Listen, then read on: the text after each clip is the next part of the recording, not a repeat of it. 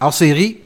Alors bonjour tout le monde. Euh, je vous invite aujourd'hui à écouter cet entretien que j'ai eu avec un de mes collègues que j'ai choisi euh, de façon euh, spontanée, mais aussi de façon volontaire parce que j'ai beaucoup d'admiration pour Jacques Gourde, parce que c'est un, homme d'une grande humilité qui est très engagé dans son milieu.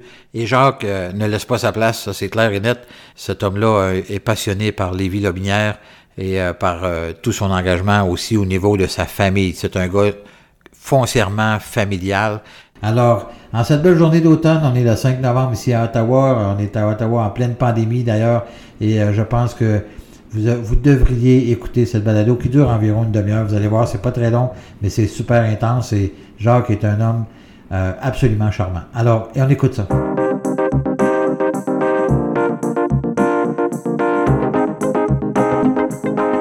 Donc, c'est toujours un plaisir de te voir, mais surtout, je veux absolument que les gens apprennent à te connaître. Parce que, faut bien le dire, là, tu es député depuis combien de temps? 14 ans maintenant, hein, c'est ça? Presque 15, là, parce que présentement, nous sommes au mois de novembre. Oui. Et le 23 janvier 2021, je vais avoir 15 ans de compléter ici à la Chambre des communes. Complet, sans, sans interruption. Moi, je n'ai eu une interruption. J'ai été une bonne pétition pendant 4 ans. Mais toi, c'est depuis 2006 où tu as été élu le 5 mandats, 2006, 2008, 2011, 2015, 2019. Puis évidemment, tu vas être candidat pour le prochain, j'imagine? Oui, on va briguer pour une sixième fois la circonscription de Lévis-Lobinière avec euh, grande fierté. Oui, puis Lévis-Lobinière qui s'appelait avant, c'était pas Lévis-Lobinière, hein, c'était... Euh, Lobinière, Chute de la Chaudière. Chute de la Chaudière, jusqu'en 2015. Il y a eu une réforme des noms de, de comtés. Et le mien est resté Montmagny, Lec, Amoisca, Virdilou, parce qu'ils n'ont pas trouvé de, ils pas trouvé d'autres noms, là. Toi et euh, Stephen Blaney, si je ne m'abuse, vous êtes les vétérans du caucus conservateur, mais vous êtes aussi dans le rang de l'ensemble de tous les députés conservateurs, dans les plus ceux qui sont les plus euh, depuis là, depuis plus longtemps. Nous sommes même plus anciens que les sénateurs conservateurs de l'Est du Canada qui sont présentement, parce que les sénateurs qui nous restent, c'est des sénateurs qui ont été nommés par notre ancien premier ministre Stephen Harper après 2006. Donc, Stephen Blaney et moi-même, nous sommes les, vétérans, vraiment du Parti conservateur dans tout l'Est du Canada. Alors, Jacques, on te connaît pour plusieurs par le biais d'une émission qui s'appelle Infoman. Euh, parce que, faut bien le dire, tu n'es pas quelqu'un d'exubérant, tu n'es pas quelqu'un d'extroverti. Hein. Dans la vie de tous les jours, tu es quelqu'un qui est relativement calme, posé.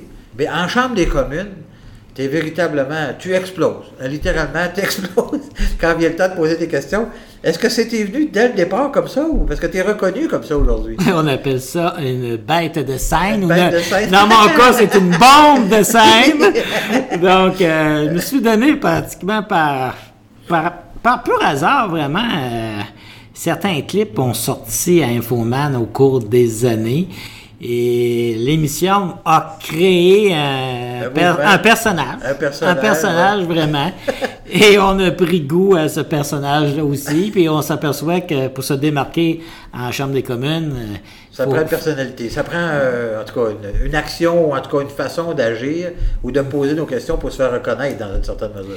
Je pense que le plus important, c'est de transmettre une émotion. Une émotion. L'émotion, des fois, que la population canadienne a envers euh, certaines situations. Et si on est capable de la transposer à travers une question en chambre, ben ça donne le résultat que ça donne. Si les gens sont furieux pour une certaine circonstance, ben il faut être furieux. Si on veut savoir la vérité, c'est parce qu'on veut vraiment savoir la vérité, parce qu'on n'est jamais content des réponses qu'on nous donne. Et euh, ben, comme vous le savez, le plus populaire, c'est un scandale! Ça, ici, ben, on en trouve. Euh, on se croirait dans une grande rivière à truite, on a juste à mettre la ligne dans l'eau, puis on en sort une. Ici, les scandales, c'est comme une rivière. Euh, bondée de poissons. les numéros sont très bons là-dedans. C'est drôle parce que moi, je suis comme l'inverse. C'est-à-dire que je suis quelqu'un d'extroverti. Je suis quelqu'un qui parle beaucoup. Puis je, vais, je vais facilement auprès des autres, etc. Puis dans la Chambre des communes, ça, moi, ça m'a toujours stressé. C'est drôle parce que à chaque fois, tu t'es-tu stressé quand vient le temps de poser des questions ou c'est? Bien, je devrais t'avouer, tout d'abord, tu as entièrement raison de toutes les situations publiques que, que j'ai vécues dans ma vie. Se lever en chambre, c'est un privilège, mais c'est vraiment fort au niveau stress Au parce qu'on sait ouais. qu'on est filmé. Ouais. On sait que toutes nos paroles vont être écrites dans le grand livre de la Chambre des communes pour le restant de l'histoire du Canada. Ouais. Et c'est une responsabilité qu'on on la sent. On la sent, c'est une pression qu'on sent. tout à fait raison. Et euh, moi, j'ai vécu autant du, du côté du gouvernement. Et donner du- des non-réponses. et du côté de l'opposition où on doit aller chercher la, la petite cote ou aller chercher la vérité comme de raison. Ouais, ouais. Et Là-dessus, euh, c'est vraiment très, très impressionnant. J'ai j'ai fait ben, des, des lectures à l'église, j'ai fait des pièces de théâtre, mais se lever en chambre, c'est vraiment, c'est vraiment stressant. C'est parce qu'on a 30 secondes pour poser une question. 30, 35 secondes. Donc, ça, ça va vite, le 35 secondes, quand tu veux poser une question pour essayer d'avoir un, un semblant de réponse. En tout cas, On a tous le même défaut, nous, euh, les Québécois, de la grande région de Québec, c'est-à-dire Appalaches. On parle très, très vite. Donc, on veut dire beaucoup de mots et des fois, on les coupe. Et c'est la prononciation, des fois, elle laisse aller. Il Ouais. faut prendre le temps de peut-être en dire moins et de bien prononcer. j'ai remarqué, parce qu'il faut, faut le savoir, là, on n'est pas, à l'écran, mais quand Jacques arrive avec ses feuilles, il y a toujours, la feuille est toujours pliée en deux, puis il y a toujours des mots qui sont soulignés en jaune, puis euh, les mots sont séparés, les phrases sont séparées en paragraphes. Hein? J'ai remarqué ça parce qu'on était voisins de banquette dans la Chambre des communes. Je vous avouerai qu'on a les forces de nos faiblesses. Moi, j'ai une petite infirmité au bout d'un œil qui voit pas beaucoup, puis l'autre est myope. Donc, euh, comme tu as remarqué, c'est écrit relativement gros sur ma feuille. Et il faut que je sois capable de retrouver la ligne. Il n'y a rien de pire de la fraction de seconde que tu perds en chambre de commune à chercher, À chercher où ce que tu es rendu. Parce qu'on aime bien regarder la caméra en face. Oui. Mais si on a un blanc de mémoire, il faut retrouver sur la feuille. Quand c'est écrit ligne après ligne sans être séparé, on cherche, mais là, on cherche. cherche le mot, ce laps de temps, là, comme à la radio ou à la télévision, où tu sais pas quoi dire, même si c'est un quart de seconde, ça te paraît une éternité. Jacques, on va changer de sujet un peu, mais c'est parce que on est un peu euh, semblants, moi puis toi, dans le sens où moi j'ai été maire de la Pocassière. Toi, tu as fait de la politique, mais provinciale. Ah, C'est-à-dire que tu t'es impliqué très jeune d'ailleurs, hein, au niveau de. À l'époque, c'était la- l'Action démocratique du Québec avec Mario Dumont. Oui, exactement. J'ai été en 2003 bénévole pour euh, Feu Sylvie Roy, la députée qui avait été Oui. élue dans l'Aubinière. Et euh, c'est sûr que j'avais toujours été intéressé par la politique. Si on Parce qu'il rem- faut, dire que tu es agriculteur au départ. Hein? Oui, j'étais agriculteur. Et si on remonte pour trouver où, ce que- où vient le goût de la politique fédérale, quand j'avais 8-9 ans, j'écoutais à Radio-Canada le samedi midi le, le- le retour. Il y avait une émission spéciale sur la Chambre des communes. Ah ce qui s'était passé en semaine. Puis on voyait souvent des questions en chambre, d'où l'importance d'avoir les- la clip. Ouais, ouais. Donc, je m'étais toujours dit, un jour, j'irai... euh, À la Chambre des à communes. la Chambre des communes. Donc, je m'étais impliqué. J'avais. Il y avait toujours trois paliers. Donc, on sait qu'on a le provincial, on a le municipal, puis le fédéral. Au niveau municipal, j'avais fait un gros référendum quand j'étais jeune, à 27 ans. On allait, on avait un projet dans notre petite communauté, ben, construire un centre communautaire, puis le conseil municipal voulait pas. Puis on s'est rendu jusqu'à un référendum, puis j'ai gagné le référendum. Mais j'avais trouvé ça tellement difficile parce qu'on avait pratiquement divisé la paroisse en deux. Ça avait voté à 96% On avait remporté par 110 voix, mais mettons, c'était 410 contre 300 quelque chose. Il y avait Ah ouais. 700 votants. Mais c'est c'est le corps à corps, tu sais, le faire le pointage, vérifier si chacun qui était quelque... J'avais trouvé ça vraiment dur parce qu'il y a des gens qui... On, est, on, se connaît, on se connaît tous, c'est Eh tous oui, des ben amis, oui. c'est des histoires de famille. Puis ça a fini que c'était les bleus contre les rouges à la fin. Que, euh, je m'étais dit, j'en ferais pas de, de, de, De politique? municipale. J'avais trouvé ça vraiment dur. parce que De toute façon, j'avais toujours la vision d'aller au fédéral. Et après, je me suis impliqué, ben, j'aimais bien Mario Dumont. J'allais au congrès, puis j'étais membre, puis Là, qu'il y a eu l'élection 2003, mais je m'étais plus impliqué. Mais j'avais même peut-être pensé que j'aurais pu me présenter, mais le timing n'était pas bon pour moi. J'avais cinq jeunes enfants dans le temps.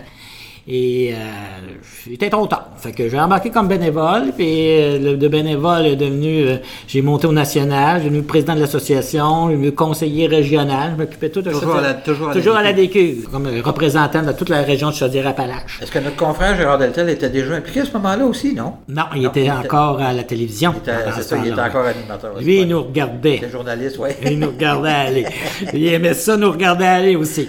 Ça fait que, c'est ça, je me suis impliqué jusque-là. Et Et en 2004, l'élection de 2004, après les résultats en juin, euh, que la première élection que Stephen Harper avait fait, puis il avait tombé chef de l'opposition avec 99 députés, je crois. Donc, euh, j'ai dit, dans, ma circonscription, on avait eu 23 puis c'était pas passé grand-chose. Il y avait un fond conservateur naturel dans ma circonscription et j'étais la seule circonscription au Québec qui était 100% adéquis. J'avais Sylvie Roy dans l'Aubinière, j'avais Marc Picard dans Chute-Chaudière et j'avais Janvier Grondin dans la, dans la municipalité de Saint-Lambert qui est dans ma circonscription. Donc, j'ai dit, s'il y a une, une, circonscription qui pourrait devenir conservatrice, au Québec, c'est celle-là. Ouais, ouais. Fait que j'y tenais, puis c'était la mienne, puis c'était celle que j'habite, parce que j'habite à Saint-Narcisse de Beau-Rivage dans l'Aubinière. Fait que là, j'étais convaincu qu'après 2004, la prochaine fois, on va gagner un siège conservateur dans les villes Loubinières, qui était Loubinière Chute de la Chaudière dans le temps. Fait que c'est là que ça m'a animé. J'ai été chanceux aussi parce que le Parti conservateur m'a approché à la fin octobre 2004 pour devenir organisateur régional. J'avais gagné le prix du bénévole de l'année en avril 2004 à l'ADQ. À l'ADQ, OK. Suite des élections partielles après, puis tout ça. Le Québec, le milieu politique fédéral, provincial, c'est quand même relativement petit, puis les conservateurs, il n'y en avait pas tant que ça non plus dans le temps. Si on revient en 2006, euh, c'était rare comme peau de chagrin. Donc, euh, on m'a offert le poste d'essayer d'organiser. Puis moi, j'étais un organisateur naturel, donc euh, ça m'a fait plaisir. J'avais fait ça pendant 4-5 mois, à la condition que la journée où il y aurait possiblement une élection, euh, moi, je, peux être candidat. je peux être candidat. Et j'avais démissionné comme organisateur parce que dans la structure de notre parti, tu peux pas être organisateur et candidat en même temps. C'est ça. Et C'est drôle que tu aies parlé du référendum parce que j'ai fait une aréna dans, dans ma ville de la Pouratière. On n'avait pas eu besoin d'aller en référendum. C'était une décision qu'on avait prise de façon unilatérale, mais il y avait déjà eu des études de fait avant. là. Donc, ça, ça- ça s'est super bien passé. Mais tu disais que tu avais appris à la dure à cause de, cette, de cet événement-là. Mais tu es, devenu un spécialiste des sondages. par, le, par le fil des événements, tu es quelqu'un qui est très intéressé par les sondages. Qu'est-ce qui t'a amené à, à vouloir connaître ça? Parce que tu parlais de l'identification des électeurs, de l'ensemble de la population qui était sortie voter, etc. Donc, tu as déjà t'as pris conscience de ce moment-là de l'importance de bien connaître la structure de, de ce qui concerne ton comté, de ce qui compose ton comté. Ben, j'ai vite compris que pour gagner une élection, il faut faire sortir notre vote. Ouais. Mais pour trouver notre vote, ben, il y a plusieurs façons de faire. Et au niveau municipal, une petite municipalité, ben, c'est la meilleure méthode, c'est celle du Quentam. On se met une douzaine autour, puis on prend la liste électorale, puis on nomme tous les noms. Ben puis on dit, est-ce qu'il y a quelqu'un autour des 12 sait sur quel bord la personne penche. Si la personne, oui, je suis sûr, ben on le marque. C'est sûr qu'on est contre, on le marque contre nous. Puis si c'est pas sûr, on envoie quelqu'un pour savoir ou C'est pour le convaincre. Mais il faut, faut- faut connaître son monde dans ce Faut cas-là. connaître son Faut monde. connaître son monde dans ce C'est cas-là. avec, euh, c'est sûr que quand on tombe au niveau fédéral avec euh, 250 euh, bureaux de pôles, Des pôles de, des ouais, des pôles, pôles de vote, ouais, c'est... ça fait que c'est multiplié. À Saint-Narcisse, on avait deux pôles. Là, nous, présentement, on en a trois, mais, mais ça représente à peu près 1 de ma circonscription. Fait qu'il fallait multiplier par, euh, par 100 le même processus. Donc, aujourd'hui, on a plus de technologie, mais quand même, le principe, c'est euh, au fil des années, Ouais, ce parce serait à trouver notre monde et les garder en liste et les appeler pour aller voter. Parce C'est- qu'il faut dire qu'il y a 14 ans passés, là, pour les jeunes qui pourraient écouter notre balado, là, les, les téléphones étaient pas mal plus gros, pas mal plus gros qu'ils sont aujourd'hui. Ouais. les, les technologies ont très évolué. D'ailleurs, les technologies, euh, je dirais, euh, électorales aussi, hein, dans le sens où les systèmes que tous les partis politiques ont, ils en ont tous. D'ailleurs, ils en ont tous, de- d'identification des électeurs. Donc, ça nous permet d'être capable de, de, comment je pourrais dire, de se préparer en fonction des prochaines élections. Mais tu es vraiment un spécialiste. D'ailleurs, Jacques, je le dis, là, je m'amuse à le dire, c'est notre spécialiste de l'identification des électeurs, des sondages, parce que on, on le sait, là, c'est important, malgré qu'on. Les sondages, c'est très variable. D'ailleurs, on le voit aux États-Unis, on est en pleine élection américaine. Juste une petite anecdote. Oui. J'ai connu la fin de l'Union nationale dans ma jeunesse. Mes Oui. parents étaient là-dedans et tout ça. Puis il faudrait se rappeler que dans le temps l'Union nationale, il y avait un organisateur par rang, puis il y en avait un deuxième pour watcher. Moi, j'ai pas connu ça. J'ai pas été impliqué en politique avant 2005 quand je suis devenu maire. Mais il faut dire que mon père était quand même conseiller municipal pendant plusieurs années. Mais en tout cas, moi, j'avais pas pris connaissance de l'importance de la politique avant 2005, véritablement, quand on m'a demandé d'être maire. Moi, je suis un entrepreneur. Donc, mais toi, tu es agriculteur. Raconte-nous ça vient. Est-ce que c'est familial dans ton, dans ton cas? Oui, j'ai pris l'entreprise familiale. J'ai toujours été euh, sur la ferme que je vis présentement. J'ai la même maison, c'est la maison de mon enfance. J'étais chanceux dans ma vie. J'ai vécu mes deux passions, euh, l'agriculture et, la, politique, Et aussi euh, la chance d'avoir une épouse et cinq enfants. Donc, c'était ma vision d'avoir une belle grande famille puis de, de vivre de mes passions. C'est un gars heureux, finalement. Ben oui, oui, je un gars heureux, franchement. Ça va, ça va bien. Ça va bien, là. Puis, euh, ça irait mieux si on avait un gouvernement conservateur. En attendant, euh, c'est une question de temps. Ça va revenir. ah oui, c'est une question de temps, c'est sûr, parce que inévitablement, ça change de couleur à un moment donné. Pendant que pendant qu'on en parle, tu as cinq enfants, tu as un garçon. Tu as quatre filles et un garçon. C'est bien ça? Oui. Tu me disais que tu n'avais pas été tellement près de ton fils parce que les premières années à l'élection, c'était très, très intense. Ça pour dire que tu avais, eu le, sentiment que tu n'avais pas connu beaucoup ton fils, mais qu'aujourd'hui, parce que tu partages la ferme avec lui, je pense. Oui, c'est ça, un projet père-fils. Oui. que quand j'étais là en 2006, j'ai dû mettre de côté euh, de ma ferme. J'ai arrêté d'exploiter. J'ai loué mes terres. C'était une ferme? J'avais, j'avais une ferme de bovins de boucherie et j'étais exportateur de foin. Je faisais du foin de commerce. Ah. Puis j'achetais, j'étais comme broker, j'achetais du foin de d'autres producteurs puis j'exportais aux États-Unis. Et euh, c'est sûr que c'était impossible de faire ça en, étant député parce que c'est tout le commerce, les achats, les ventes, tout passait par moi. Le, ah, contrôle de qualité passait par moi. Donc c'était une petite entreprise. On était 4-5 employés. C'est un suivi quotidien. C'était, ouais, un suivi quotidien. Donc là, ça, c'est un changement de carrière. Je pensais que tu étais dans, le monde laitier. Oui, j'avais été. Oui, au début, j'étais dans le laitier, mais le laitier a disparu en 1996. Et après ça, il y a eu des bovins de boucherie au travers, mais j'aimais mieux, dans le fond, les cultures et. Euh, et je m'institue que je m'en tranquillement vers la politique indirectement. Ça m'a conduit. Ça me fallait que je me libère pour pouvoir ouvrir une autre fenêtre. Et la force des choses a fait que ça. Puis, ton, fils était jeune à ce moment-là quand tu as arrêté l'agriculture de, de, façon quotidienne. Là? Oui, mon fils, il, avait à peu près 9 ans quand, j'ai été élu pour la première fois. C'était trop jeune pour avoir de hautes, ben, de grosses responsabilités. Puis quand même aussi, euh, chez nous, l'éducation, c'était une priorité. Donc, j'ai dit, euh, on verra ce qu'on fera avec la ferme. Je l'avais gardé, mais il y en a qui me disaient vendons ta ferme. Et dans ma tête, c'était non. C'était mon patrimoine. Ben à 50 ans, j'ai 56. À 50 ans, euh, on a pris une décision. J'ai demandé à mon fils, euh, il avait fini son école, il avait commencé à travailler. Euh, ce qu'on fait avec la ferme, on garde ça pour toi ou on vend ça, puis il dit, on papa vend jamais ça. On a pris la décision d'avoir un projet commun et aujourd'hui, son projet, c'est d'avoir des moutons pour faire de l'agneau, pour commercial pour vendre la, bonne viande d'agneau. Puis quel, euh, quel type d'agneau c'est? On a des mères d'Orset Romanov, c'est deux races ensemble, puis on met un bélier Suffolk. Donc on tombe avec des agneaux qui a trois races d'animaux à l'intérieur. C'est bon pour la viande, pour la laine aussi ou euh? Non, la laine ça n'a pas de valeur. Ça n'a pas de valeur, oui. Fait que c'est la viande. OK. Donc, vous avez euh, combien, combien de têtes? C'est une grosse, grosse ferme maintenant? Ou, Non, non, j'en ai présentement 115 mères. Puis on va monter à 150 quand le projet va être rendu à maturité d'ici un an, un an et demi, pour une production d'environ entre 350 et 400 agneaux par année. OK. Jacques, on, traite évidemment. Euh, ben, en fait, tu as été dans différents comités, dont l'agriculture, par ailleurs. Tu as été secrétaire parlementaire de c'était-tu du premier ministre? Non, c'était, c'était au niveau de l'agriculture, je pense? j'ai fait premier ministre euh, à la fin, quand on est parti d'ici en 2015. Mais le premier secrétaire parlementaire que j'ai eu, c'est agriculture. Agriculture, c'est ça. Quelles sont les responsabilités d'un, secrétaire parlementaire? Le secrétaire parlementaire soutient et supporte le ministre dans son travail. Le Canada, c'est un, très grand pays.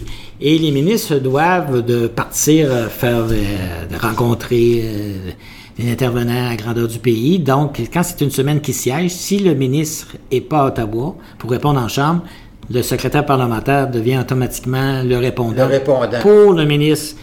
Et dans ce temps-là, c'était pour l'agriculture. Donc, ce ministère devenait. Puis, il n'y a pas personne d'autre qui peut répondre à part d'un ministre ou un secrétaire parlementaire en chambre pour un gouvernement. C'est sûr que peut-être le leader peut répondre, mais un leader ne peut pas répondre pour toutes les réponses. Fait que moi, je devais maîtriser les dossiers qui étaient chauds, sensibles à l'intérieur du ministère pour répondre en chambre. Et après ça, on fait sans doute des représentations dans d'autres provinces. Le Canada a dû être anglophone, francophone. Donc, euh, je m'occupais des représentants, des, représentations francophones au pays. OK. On a un enjeu actuellement dans notre comté, dans mon comté, puis je pense que c'est partout au Québec, là, plutôt qu'une expérience quand même passablement là-dedans. tout l'enjeu de l'immigration. Parce que là, on est rendu à la début novembre, puis le gouvernement vient d'annoncer qu'il va laisser euh, permettre d'entrer 400 000 euh, immigrants pendant trois ans, donc 1 200 000 immigrants additionnels. On a une problématique de. Il y a une espèce d'embourbement actuellement dans le ministère qui fait que, bon, la pandémie n'a pas aidé, là, mais des fois, on accuse des fois deux ans de retard sur l'émission des permis, euh, sur la, réconciliation de famille ou de conjoints. Qu'est-ce que tu penses qui devrait être fait pour qu'on puisse améliorer cette situation-là qu'on vit actuellement? Parce que je pense que aussi, d'autres, ça représente presque 60 des codes comptés qu'on a. On appelle ça des codes comptés. Il hein. faut expliquer ce qu'est un code compté, c'est-à-dire quelqu'un qui vient voir le député pour régler une problématique X ou Y.